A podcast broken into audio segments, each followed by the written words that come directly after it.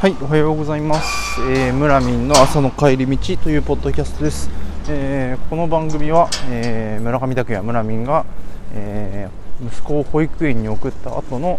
えー約10分間ですね、えー家まで歩く、まあ、キロの中でいろいろお話をするというポッドキャストです。まあ、今エンジニアリングマネージャーっていう仕事はしていないので、まあ、あのいつもは、まあ、前回以前の,、まあ、あの収録では、えーまあ、いいエンジニアリングマネージャーの村民がって言ってたんですけど、まあ、今は何ですかねなんか肩書きがよくわかんないですけどえっと、まあ、最近読んだ本で、えー面白かった本といえばもう面白かったというかまあ言及しないといけないよなみたいな本が一つあるとすれば、えーチームトポロジーという、まあ、本になるのかなというふうに思います。えっとまあ、そのスクラムの日本のスクラムの会話だと、まあ、有名なですねアトラクタっていう会社があるんですけど、まあ、そのアトラクタの3人が、えーまあ、翻訳をしたというのでまあまあある程度の一部の界隈の人には結構有名な話題になっている本かなというふうに思うんですけど、まあ、どういう本かっていうと、まあ、いわゆるそのえーコンウェイの法則っていうのが、まあ、ありますね。えっとまあ、ある組織集団で、まあ、ソフトウェアを作った時そのソフトウェアを作った集団のこう、まあ、組織の、えー構造がそのまま出来上がるソフトウェアの構造に、えー現れると。まあ、そういうことを言っている、まあ、コンウェイの法則っていうのがあるんですけど、まあ、でそれをですね、まあ、逆手に取るというか逆に作りたいこうソフトウェアのアーキテクチャにをそっくりそのまま表した組織を作るっていう、えーことで、まあ、意図したソアーキテクチャを生み出していこうっていう、まあ、逆コンウェイの戦略うんというものがまああったりするんですけど、まあ、じゃあ実際その、まあ、逆コンウェイ戦略を、まあ、実践にこう移していく上でこうチームの在り方、まあ、その、えーまあ、チームとチーム、まあ、組織を複数のサブチームに、まあ、分けたりとかして、えー構造を作っていくわけなんですけど、まあ、その構造の作り方のパターンっていうものを、まあ、示してくれる本っていうふうに言うと、まあ、うん、分かりやすいかなというふうに思いますと。で、えーと「チームトポロジーズ」っていう本。では、え4つのチームの種類と、え3つのインタラクションモードっていうふうに言うんですけどそのチームのインタラクションチームとチームが関わってどういうふうに関わり合って、まあ、成果とか価値を出していくかみたいなと話ですね。3つのインタラクションモードっていうものを、えー定義しています。で4つのチームの種類っていうのはえーと1つは、えー、とストリームアラインドチーム。うんまあ、よく言う言葉だとそのフィーチャーチームとかっていう風に言う方がまあ一般的かなと思うんですけど、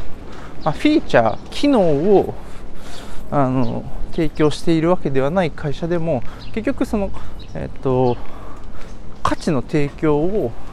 えーするその流れに沿って、まあ、その価値を価値の流れをこう流し続けるというかその価値の流れに沿ってストリームアラインドですよね。ストリームアラインした、えっと、活動をするっていうのは、まあえーまあ、ストリームアラインチーム。一番こう、まあ、この人たちがいないと価値はそもそも創出できないっていう一番大事なチーム。うんあの自分の会社だったらどういうチームかなっていうのは、まあ、なんかそれぞれの、まあ、組織会社で、えーまあ、考えるべきだと思うんですけど。でストリームアラインチームではないチームが3種類あって一つは、えっとイネイブリングチーム、えーもう一個は、え、コンプリケイティサブシステム。で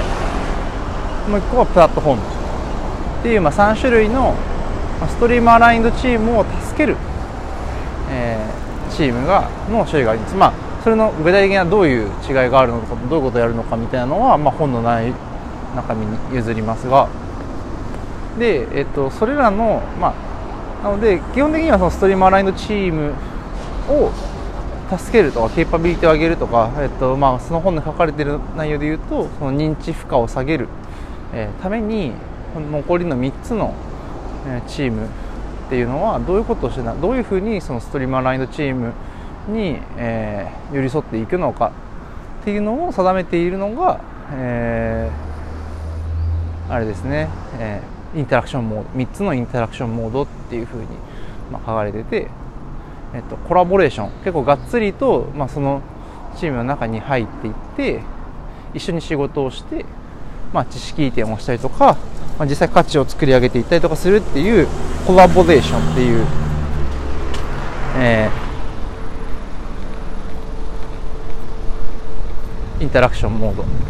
もう1個は、えーと、ファシリテーションですね、まあ、そこそれよりかはちょっと距離感のあるようなイメージ。で3つ目は X as a Service っていうインタラクションモードで、まあ、いわゆる API を提供したりとか、まあ、プラットフォームですよね、えっとまあ、プラットフォームを提供してそのプラットフォームの内側っていうのはプラットフォームチームに任せてくださいよみたいなことをやるのが、まあ、プラットフォームというか、まあ、X as a Service っていうインタラクションモードですね。で3つをうまく、えーと、使い分けましょうねみたいな、ことが書いてありますと。でえっと